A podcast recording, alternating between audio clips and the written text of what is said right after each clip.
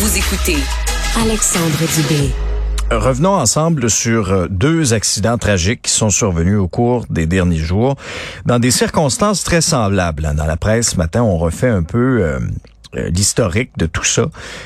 je vous résume essentiellement, ce sont deux mères de famille euh, inuit qui ont perdu la vie après avoir été happées mortellement sur une autoroute de Dorval et, ce qui est de particulier, c'est que c'est situé pas très loin d'une résidence, d'une résidence qui est destinée aux patients du Grand Nord. Les deux victimes en question s'appellent Mary Jane Toulougak, 22 ans, trois jeunes enfants, et Nelly Niviaxi, 26 ans, mère de deux jeunes enfants, toujours selon ce qu'on peut lire euh, dans la presse. C'est d'une tristesse incroyable, euh, ces deux histoires-là. Je, me rappelle, j'en ai parlé euh, en fin de semaine euh, à la télévision. Mais plus les jours avancent, plus on connaît l'histoire également de ces de ces deux jeunes mamans qui ont perdu la vie. Le centre en question est ouvert depuis décembre 2016. C'est assez industriel dans ce coin-là, pas très loin de la 520, près de l'aéroport Montréal-Trudeau. Euh, et c'est un endroit ultimement qui est destiné, euh, bon, des pensionnaires, 143 euh, lits, 91 chambres. Et sais, avec du recul, on se pose la question qu'est-ce qui s'est passé? Comment se fait-il que ces deux personnes-là ont perdu la vie? J'aime beaucoup me tourner dans des situations comme ça vers le docteur Stanley Volant. Il est chirurgien, originaire de Pessamit également. Et, on va tenter de comprendre ce qui se passe également. Docteur Volant, bonjour. Oui, M. Dubé. Euh, euh, résumez-nous, j'ai résumé brièvement l'article, mais euh, à votre connaissance, racontez-nous un peu ce qui s'est passé pour ce qui est de ces deux jeunes mamans qui ont perdu la vie. Ben, ce qu'on sait à travers les médias aussi, à travers les, contacts que j'ai dans le milieu inuit, le premier décès est survenu dans, dans la nuit de jeudi à vendredi. Ouais. Euh, c'est la, jeune fille qui était en charge qui était en, attente de soins pour une fracture au niveau de sa jambe, qui était au centre Louvic, euh, qui est un centre qui accueille des gens qui viennent du Nord et qui doivent attendre des traitements, des, euh, chirurgies, et ils peuvent venir accompagner parce que des fois, il y a des, barrières de, langage. Donc, certaines personnes. Donc, est décédée sur l'autoroute Côte-d'Elia, sur la 520 puis a été frappée par une voiture parce qu'elle traversait, traversait la 520. Euh, et l'autre personne, c'est le lendemain, c'est 24 heures après, euh, en traversant la 20, donc euh, l'autoroute 20, elle était accompagnatrice d'une personne malade du Nord. Donc, elle était ici pour soutenir cette personne-là et peut-être aussi l'aider dans au niveau d'interprétation pour le français, parce que les gens, les Inuits parlent surtout Inuit, un peu anglais, à peu près pas français. Donc, euh, et cette deuxième maman-là est décédée euh, dans la nuit de, de, vendredi à samedi. Et euh, ce qu'on peut savoir, c'est que les deux avaient été au même bar qui est à Dorval, le bar le jockey, où on peut jouer aux jeux vidéo. Puis c'est, ces gens-là qui viennent du Nord, il faut se rappeler que dans le Nord, acheter une bouteille de vodka, c'est 10 à 20 fois le prix. Parce qu'il y a ah, oui? Êtes-vous sérieux?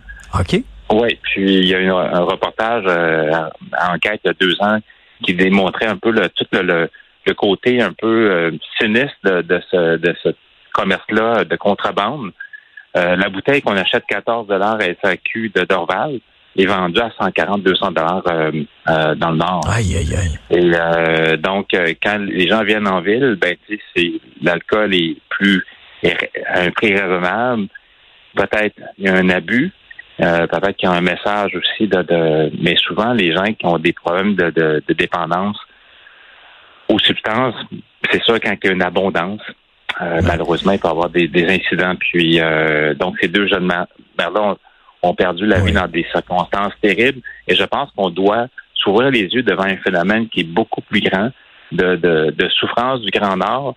Parce que vous savez, il y a près de 1000 Inuits sans-abri à Montréal mm.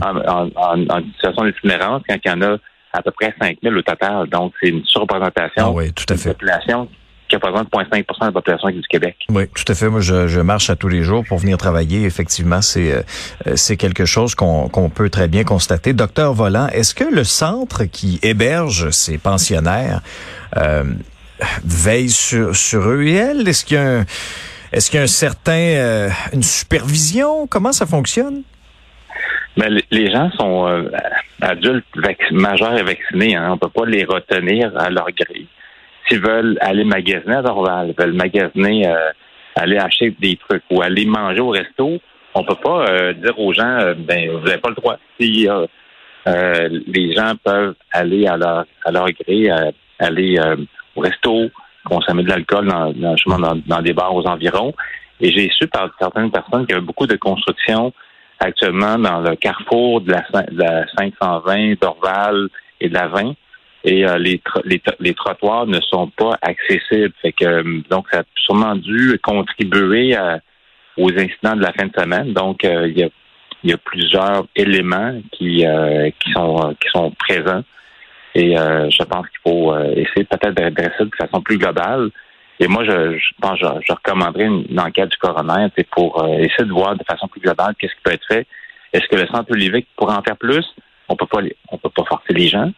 Mais il y a peut-être des messages de sécurité qui pourraient être faits au nord. Tu sais, quand tu es en état de boisson sur la rue principale mm. de de, de, c'est peut-être pas mal moins dangereux que d'être euh, au centre de la vin. Oui, puis de la sensibilisation peut-être aux établissements aux alentours également, là, qui ont laissé partir ces, ces, ces femmes-là.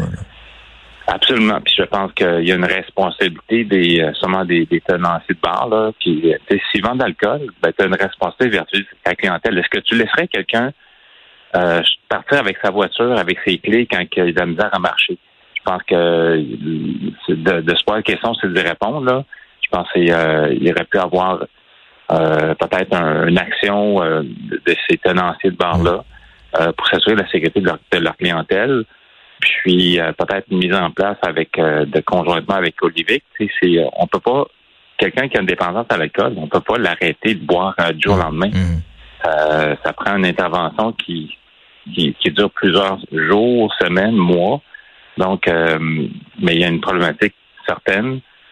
Mais pour venir, je pense, la, problématique de souffrance des gens du Nord doit être doit être adressée. Ah Et malheureusement, c'est la part du fédéral, la part du provincial, la part des, gouvernements autochtones inuits et aussi de, de, de une certaine responsabilité des, des, des cités où ces gens-là viennent euh, viennent quelques jours ou quelques semaines ou quelques mois. Ouais. Et, de faire preuve, docteur Volant, ultimement, c'est de la bienveillance, là, de juste s'assurer que la personne est correcte aussi, parce que euh, vous le dites avec justesse.